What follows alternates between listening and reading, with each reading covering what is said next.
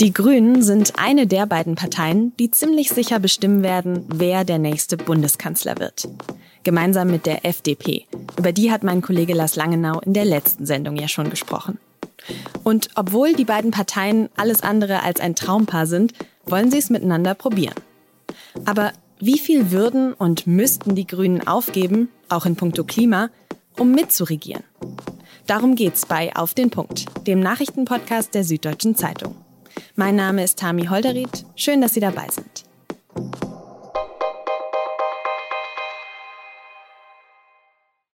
Für die Grünen war der Wahlabend am vergangenen Sonntag eine Enttäuschung.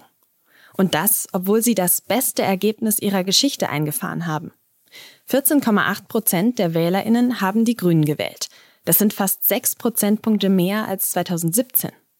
Aber die sehr hohen Erwartungen und Umfragewerte, die teilweise bei fast 30 Prozent lagen, die konnten die Grünen mit Annalena Baerbock eben nicht erreichen.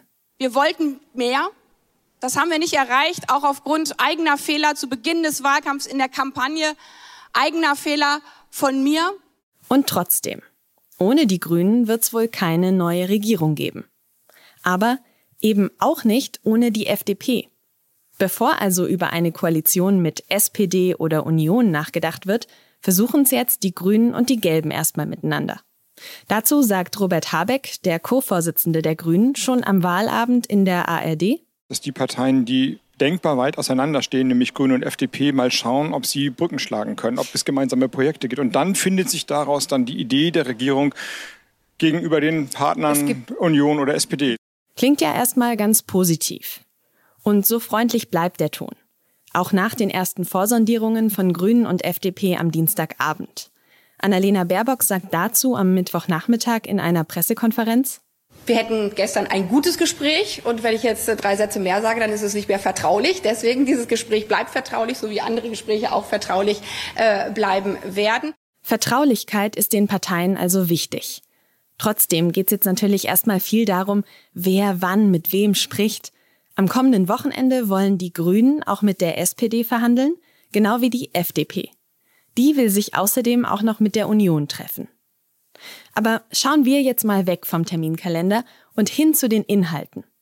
Wie könnte ein Bündnis mit der FDP aus Sicht der Grünen überhaupt funktionieren? Und welche Inhalte würden sie niemals aufgeben, egal ob in einer Jamaika- oder Ampelkoalition? Darüber habe ich mit meiner Kollegin Konstanze von Bullion in Berlin gesprochen. Konstanze, schauen wir doch mal auf die aktuellen Vorsondierungen. Wir haben ja bislang außer einem Selfie relativ wenig davon mitbekommen.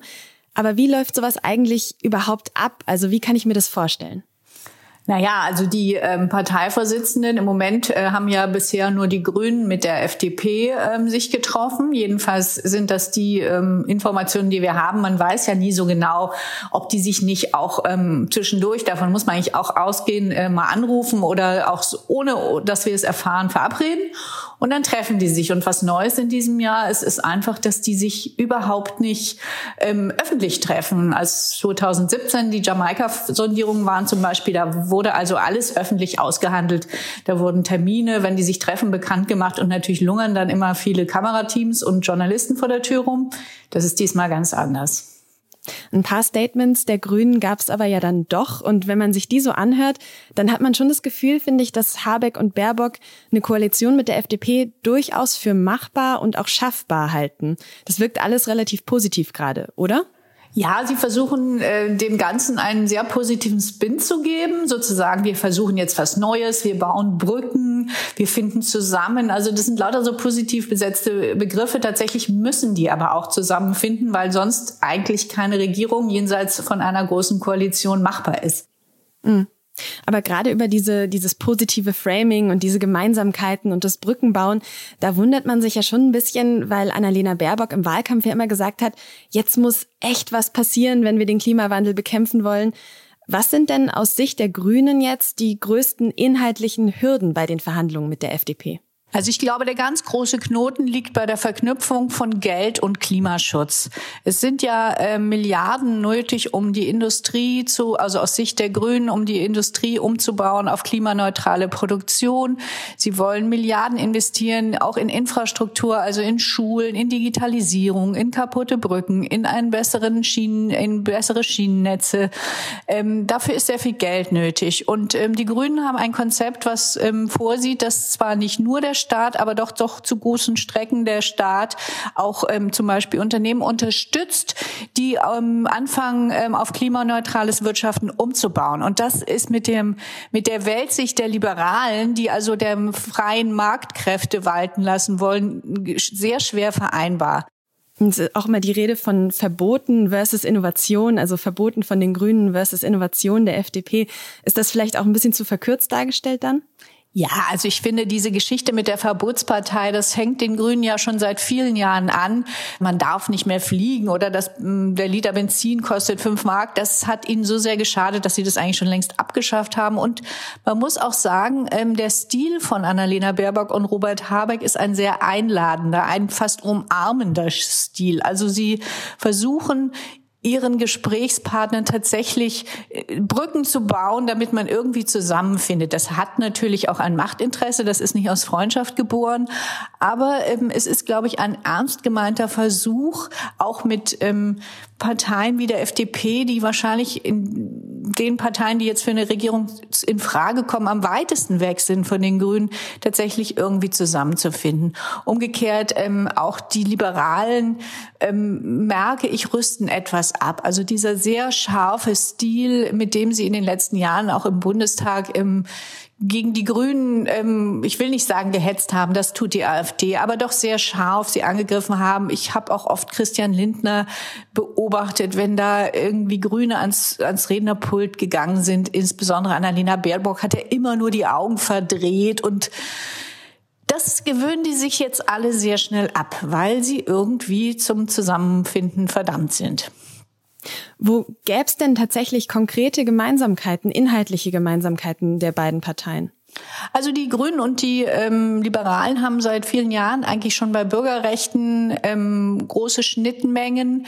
Ähm, sie verstehen sich eigentlich auch in der Innenpolitik ganz gut. Also da gibt zum Beispiel die Reform des Verfassungsschutzes. Ähm, also bei so rechtsstaatlichen Themen. Sie haben sich bei auch ethischen Themen wie Organspende zusammengefunden.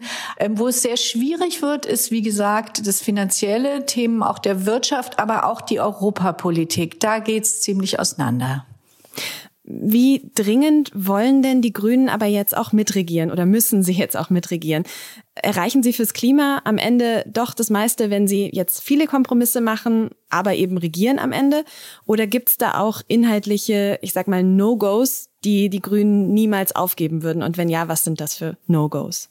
Also man weiß ja immer nicht so genau bei so Sondierungen und Koalitionsverhandlungen, was am Ende rauskommt. Aber die Grünen haben am Anfang ganz klar gemacht, wenn diese Regierung, also die nächste Regierung, wie auch immer sie dann aufgestellt ist, keine nennenswerten Fortschritte beim Klimaschutz macht und da sind die Hürden, die die Grünen da setzen, natürlich schon relativ hoch, dann sind sie nicht dabei.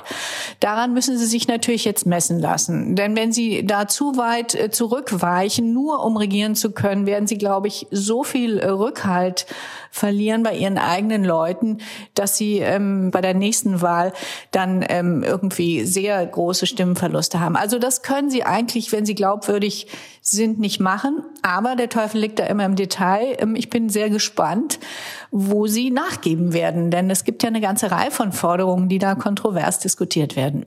Jetzt hast du gerade schon gesagt, zu viele Kompromisse würde auch wahrscheinlich die Basis der Grünen gar nicht mittragen. Wäre denn dann Jamaika überhaupt noch eine realistische Option? Die grüne Jugend zum Beispiel hat sich ja schon dagegen ausgesprochen.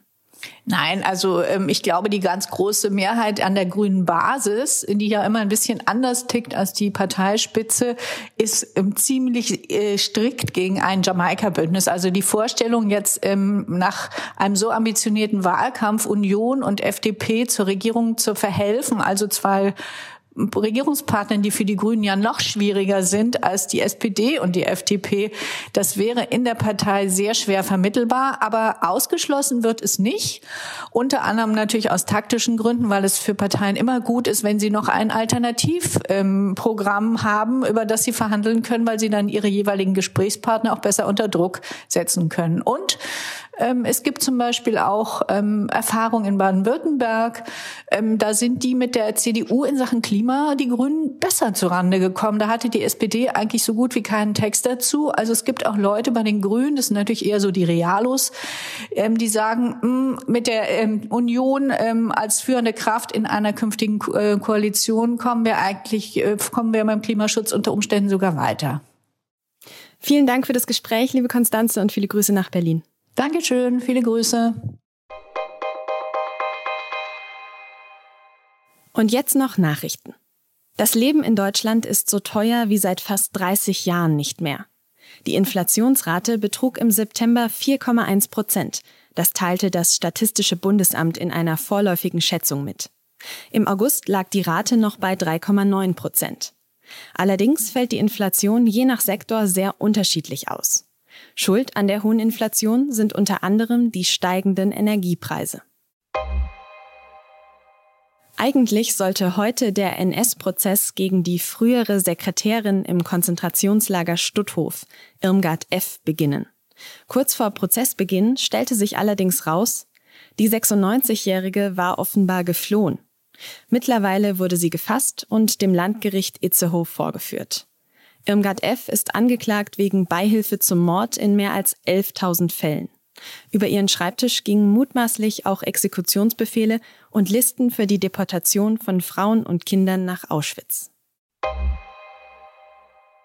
Der französische Ex-Präsident Nicolas Sarkozy ist in Paris wegen illegaler Wahlkampffinanzierung verurteilt worden. Er muss ein Jahr in Haft ohne Bewährung. Das Gericht entschied, dass Sarkozy die im Hausarrest absitzen kann, wenn er dabei elektronisch überwacht wird. Der Prozess drehte sich um illegale Wahlkampffinanzierung bei seiner Kampagne 2012. Für die waren rund 40 Millionen Euro geflossen, etwa doppelt so viel wie in Frankreich erlaubt.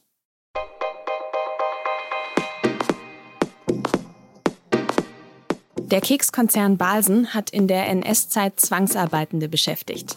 Und wie viele andere deutsche Unternehmen auch, beginnt Balsen erst in den letzten Jahren diese NS-Vergangenheit aufzuarbeiten. Morgen lesen Sie auf der Seite 3 in der SZ, wie diese Aufarbeitung so läuft und was zwei Frauen dazu sagen, die selbst Zwangsarbeiterinnen bei Balsen waren. Redaktionsschluss für Auf den Punkt war 16 Uhr. Vielen Dank fürs Zuhören und bis morgen.